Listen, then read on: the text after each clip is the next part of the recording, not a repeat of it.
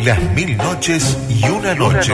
Bebé. Analiza y nos cuenta Bernardo Borkenstein. Bebé. De todo, como Google.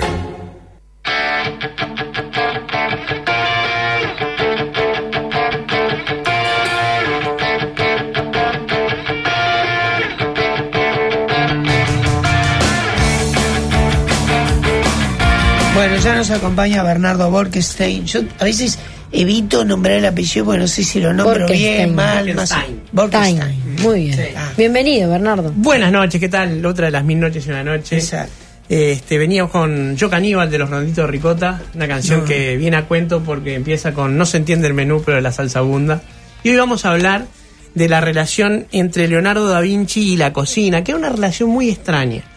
Eh, Leonardo era un polímata, ¿verdad? No había tema humano que le, Que quedara, que le quedara grande, sabía de todo, De todo. dominaba de todo y prácticamente todo lo sabían. Lo que no quería decir que no se equivocara. Pero evidentemente fue un, un ejemplar de lo que luego se llamó el hombre renacentista, el que O sea. dominaba todas las materias de conocimiento de su época. Y eh, como dice Alejandro Dolina cuando se refiere a, un- a una persona experta, que se llama maestro en, en- en todo, dice, herrero, sastre, barbero, ebanista, carpintero, domador, puro artesano y a veces por ser humano hacía de curandero.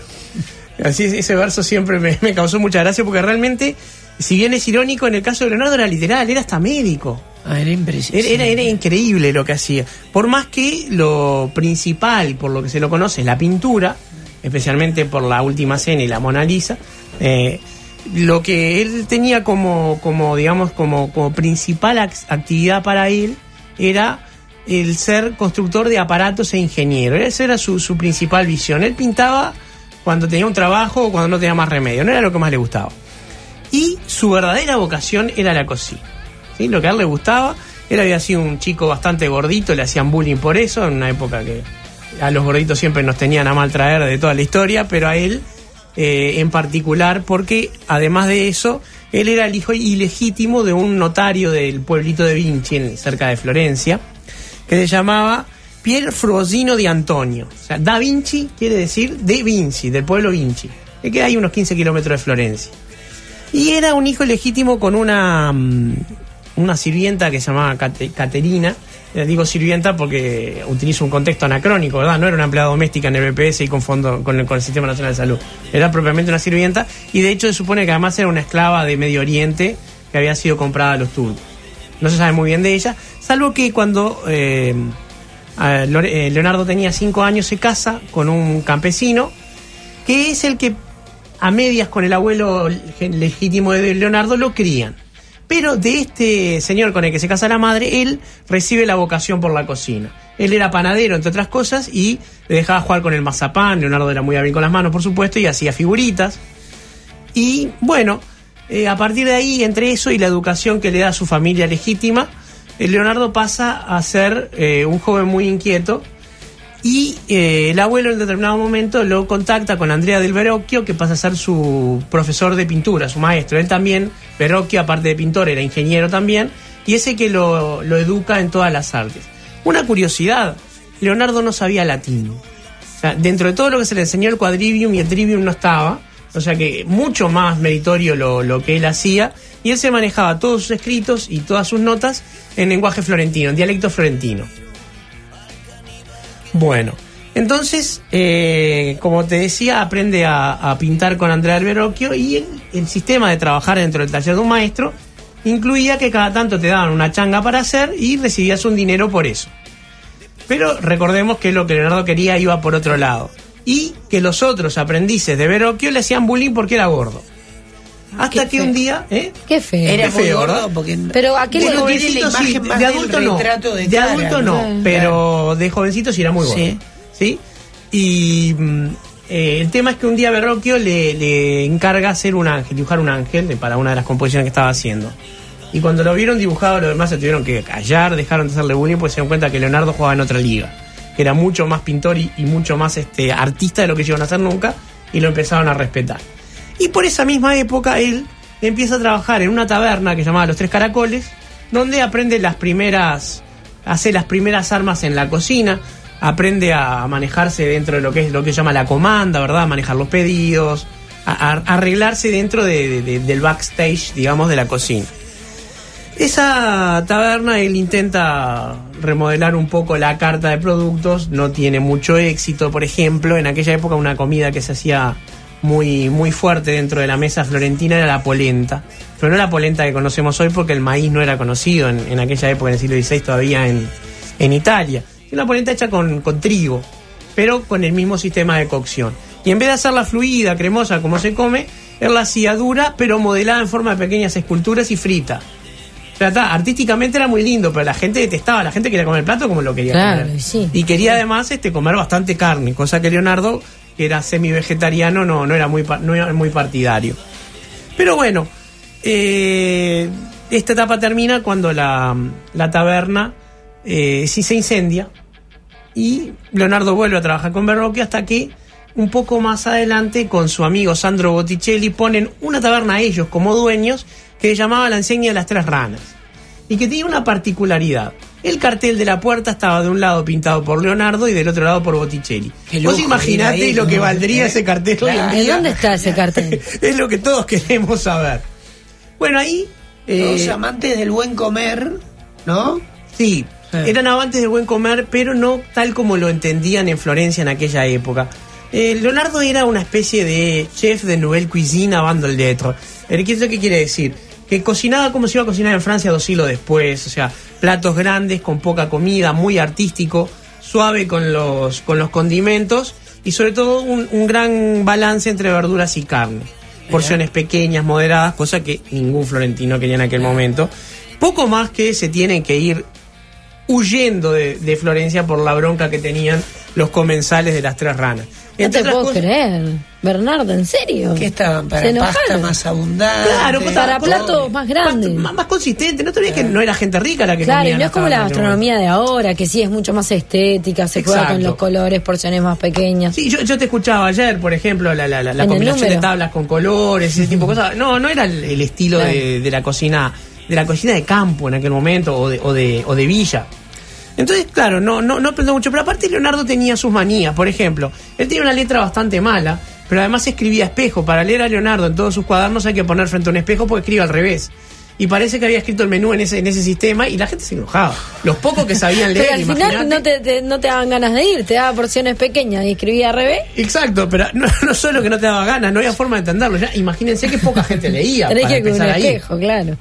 Increíble. Bien, así que después de esta experiencia fallida con la cocina, Leonardo eh, empieza a trabajar brevemente con Andrea del Verocchio, pero rápidamente es contactado por uno de los hombres más poderosos de Italia, por Lorenzo de Medici. Y ahí empieza una tarea ya de Leonardo, llamémosle profesional, ya deja de ser un aprendiz y pasa a ser un maestro, como se llamaban a, lo- a los independientes. Ya pasa a ser propiamente él un maestro, aunque tuvo solamente un discípulo. Eh, y Leonardo, como, como decíamos hace un rato, era, era un, maestro, lo que se dice en inglés, Jack of, of Trades, un maestro en todos los oficios, y se había presentado a, a Lorenzo de Medici como eh, músico, eh, ingeniero, experto en armas y pastelero genial, así modestamente. Y bueno, eh, lo contrata Lorenzo de Medici para, para su, su servicio y sobre todo para mejorar las fortificaciones de Florencia, que era donde reinaban los Medici. Eh, en las viejas ciudades italianas, antes de la unificación, siempre había una familia que, que, dominaba una ciudad. En, este está, en Ferrara estaban los de este, en Milán estaban los Forza, digo, porque estas son la- las familias que tienen que ver con la historia de Leonardo. Y Leonardo, mientras tanto, como se ve que tenía tiempo libre, desarrollaba inventos de, de ingeniería y ese quizás fue el, mayor problema que tenía Leonardo. Leonardo no hacía muchas pruebas, se le ocurría un aparato, iba y lo construía. Creó un aparato para mantener el fuego prendido, que era una alimentación continua de troncos y un abanico que, que avivaba las llamas. Se trancó el aparato, los troncos no paraban de llegar, no se incendió la cocina. Entonces hacía esas cosas y cometía errores que después eran carísimos porque moría gente. O sea, no, no, no era, no era un tema menor porque en aquella época una cocina era una ratonera, no eran como hoy que tienen sistema de seguridad. Otro, otro tema, eh, como a Leonardo no le gustaban las cosas fáciles, inventó una máquina que era una cortadora de berros. Y los berros, esos, eh, esa, esa hierba, esa para, mm, para hacer ensaladas. A mí particularmente no me gusta mucho, es muy metálica. tampoco. Pero crece en el agua, crece en los pantanos. Entonces es enojoso de ir a, a cosecharla cuando uno no la está cultivando propiamente. Entonces creé una máquina que era bastante compleja de, de manejar, bastante grande. Uno dirá para, para cosechar berros, tanto lío. Bueno, el tema es que la, la máquina se descontrola y mata a cinco personas. Entonces Lorenzo de Medici termina usando esa máquina como herramienta bélica y la utiliza para defenderse de los Pazzi que los iban, lo iban a atacar en una, en una batalla. O sea, una máquina que era una, una herramienta accesoria a la cocina termina siendo un instrumento bélico. Y ya los errores de Leonardo en ingeniería lo estaban poniendo bastante molesto a Lorenzo y decide recomendárselo a su, entre comillas, amigo Ludovico Sforza, el gobernante de Milán, para que lo contratara. Pero le manda a Leonardo con una carta de recomendación donde lo recomendaba como tocador de laúd, porque además era músico. ¿Sí? Leonardo, que era bastante suspicaz, eh, abre la carta de recomendación y cuando ve que lo recomendaban como músico se enoja bastante y falsifica la carta y se presenta como experto en fortificaciones, cocinero, todo lo que él decía que era. Imagínate qué le puede costar a Leonardo falsificar una carta, y lo hacía con los ojos cerrados. Y cuando llega, eh, Ludovico Sforza lo contrata como eh, experto en fortificaciones, perdón, concilieri de fortificaciones y pastelero. Lo contrata con lo que él quería. Y empieza a trabajar ahí en una época que, fue bastante turbulenta porque mientras él estaba al servicio de Ludovico Sforza se produce el ataque del, rey de Francia que termina utilizando los proyectos de escultura de Leonardo, que está haciendo una famosa escultura ecuestre de, Ludovico que nunca terminó para tiro al blanco. Un caballo bastante grande que estaba haciendo lo usaban para tiro al blanco. Pero el mayor gazapo que comete Leonardo es en la boda de Ludovico Sforza con, con Beatriz d'Este, que era, como decía, los gobernantes de Ferrara, una boda que estaba pensada, entre otras cosas, para una alianza política que, que- solventara el poderío de, Ludovico. ¿Qué se le ocurre a Leonardo? Como era el mayor gobernante, el- el Ludovico Sforza, Ludovico el Moro, decide hacer un pastel de bodas de 70 metros de largo que fuera habitado por los comensales y que se lo comieran desde adentro. O No, sea, ¿qué un pasó? pastel habitable. Bernardo, decime que ese pastel no se cayó. No, no se cayó, el pastel estaba hecho con ladrillos de polenta, Ah, nueces y pasas de uva, pero trajeron a todas las ratas de Milán. Ay, no te Entonces puedo la noche anterior a la boda, este ratas, pájaros y todo bicho que andaba en la vuelta Yo se no terminó, invadiendo el pastel y no hubo Este forma. Leonardo. Este, claro, pero eh, el tema es que él no probaba sus ideas, se le ocurrían las cosas eh, y las hacía. ejecutaba directamente. Claro. Y este era un, Leonardo bastante joven. Eh, en su última etapa de vida terminó trabajando para el rey de Francia y ahí sí hizo unos proyectos de ingeniería, entre otras cosas unos canales navegables fabulosos. Eh, en su última etapa Leonardo da Vinci ya era mucho más, más estable y mucho menos arriesgado en sus máquinas.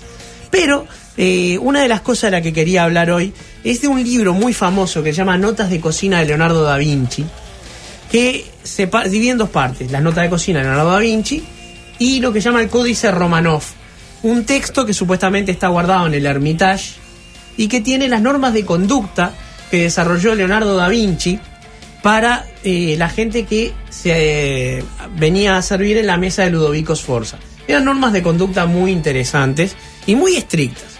Voy a leerles ¿De algunas qué de las- iban a ver, Bernardo? bueno, por ejemplo, ningún invitado debe sentarse sobre la mesa, ni de espaldas a la mesa, ni sobre el regazo de cualquier otro invitado. O sea, aquello de sentarse a UPA era imposible. Tampoco debe poner la pierna sobre la mesa. No ha de tomar comida del plato de su vecino a menos que antes haya pedido su permiso. Esta es maravillosa. No puede escupir para adelante ni para los costados. No dice si podía escupir para atrás. Dice, no ha de pellizcar ni golpear a su vecino de mesa. No de hacer ruidos de bufido ni se permitirá dar codazos.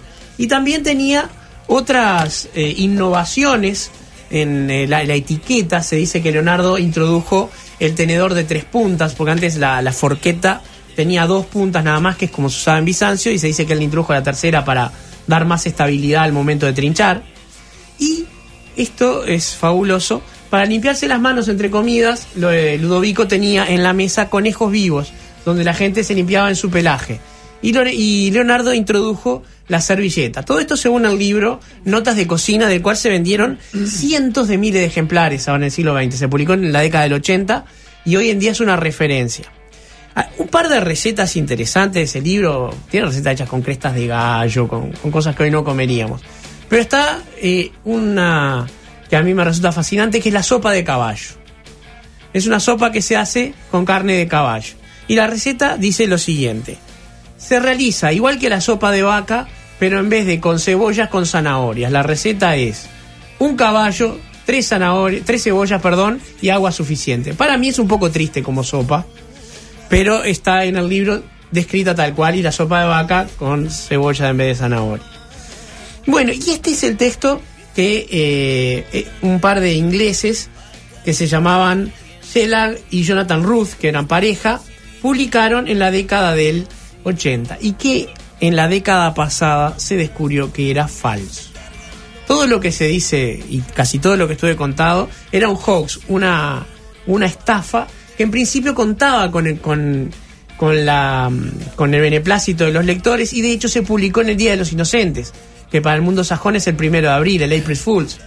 Entonces, hoy en día mucha gente lee este libro y repite las recetas creyendo que era la cocina de Leonardo, pero en realidad era falso. Sí es verdad lo de los tres caracoles y lo de la torta de bodas, pero todo lo demás pertenece a este libro. la sopa, es todo falso. news, todo. Y ahí, este, fake news, exactamente, a banda letro también. Y el problema es que se ve que, por ejemplo, hay eh, recetas con papas, que no había, recetas con alubias, que son porotos, que tampoco había, y el maíz, que tampoco existía en aquel momento en Italia. Ah. Así que bueno, esta es un poco la historia de la extraña relación de Leonardo da Vinci con la cocina y cómo una broma salió de control y hoy en día es un libro de referencia en el mundo entero. Por supuesto que el Códice Romanov no existe en el Hermitage ni en ninguna otra parte. Nos sacamos el sombrero con él, ¿no? Sí, por supuesto, era un genio, por más que cometía errores, porque ser un genio no quiere decir no equivocarse, quiere decir aprender de los errores. Él fue donde ninguna otra persona de su época llegó antes. Y bueno, eh, será para otra de las Para- mil noches y una noches que el hablaremos. de- miércoles que viene nos vamos a volver a reencontrar, Bernardo. Así que nos vemos. Muchas gracias. Hasta pronto, Gustavo.